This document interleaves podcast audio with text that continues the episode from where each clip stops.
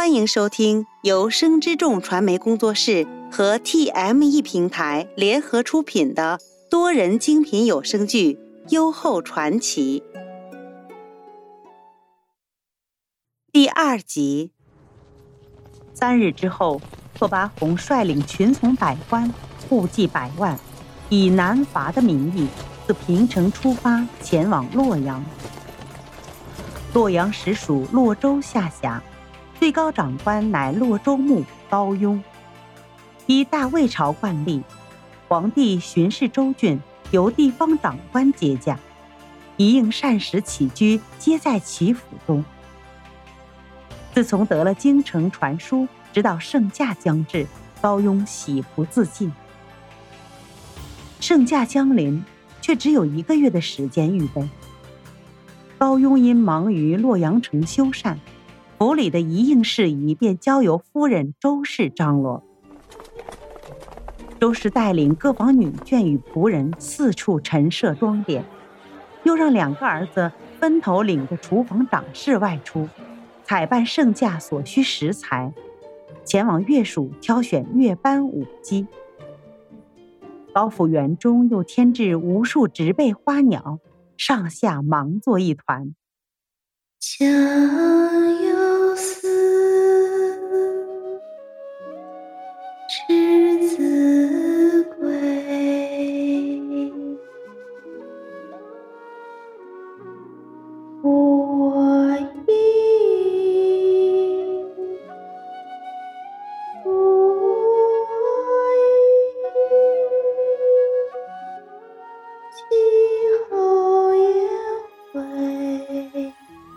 不同于高府前院的忙碌，后院隐隐传出的琴音与歌声，让他显得格外清冷。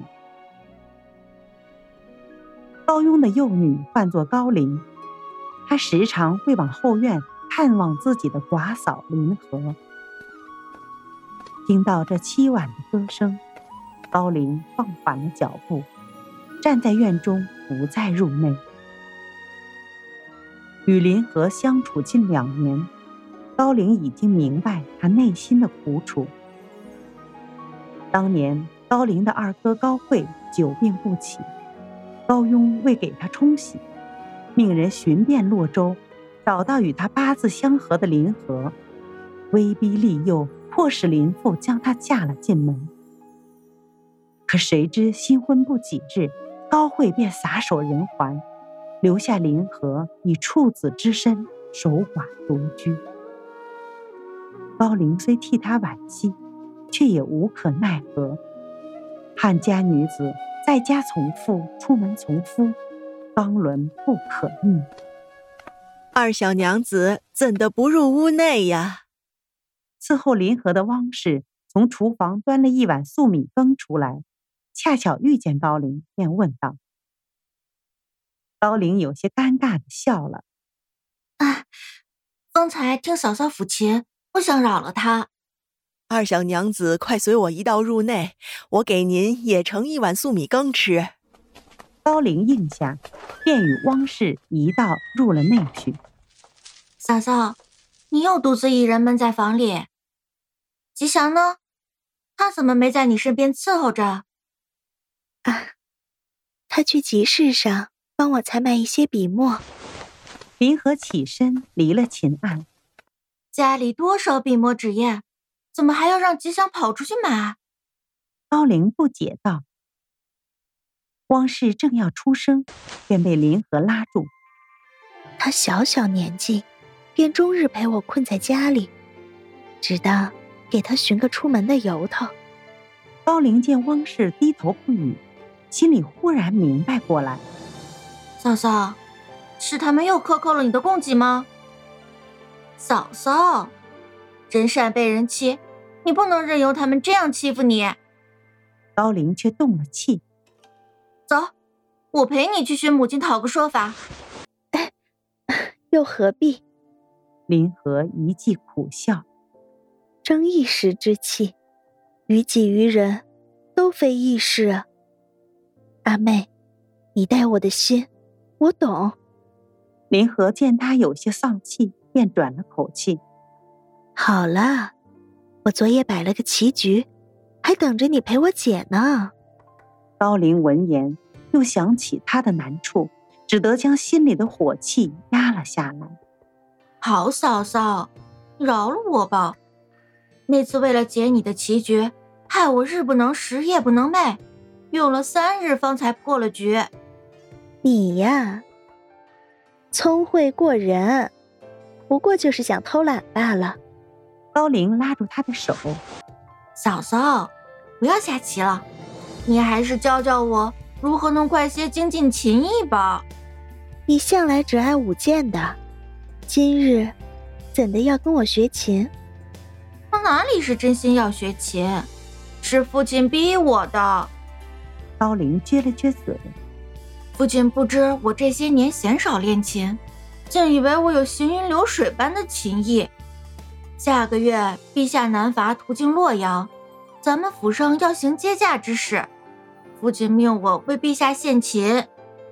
哦，圣驾要到咱们府上，你竟然不知？高陵摇了摇头。唉，也难怪，你将自己关在这偏僻的后院里。又如何得知？自那日起，高龄日日往后院来找林和学习琴艺。奈何这抚琴之事，并非一朝一夕可成。眼看着盛夏将至，可高龄的琴艺却无半分长进。这日掌灯时分，林和被带到了高雍的面前。父亲，您找我。林和俯身作揖：“是的，你坐下说话。”高庸正色道：“父亲面前，岂敢放肆？既如此，我便直说了。灵儿恐怕已经同你讲了。过些时日，圣驾将至。”说话间，高庸抱拳对着北方拜了一下。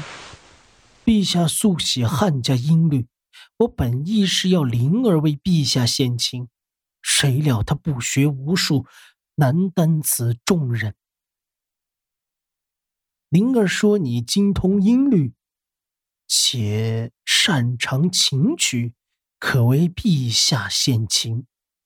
父亲，阿妹与我亲近，故而高看于我。陛下乃天子，乐琴无数。我又岂敢在御前献丑？还请父亲恕子媳，无能为力。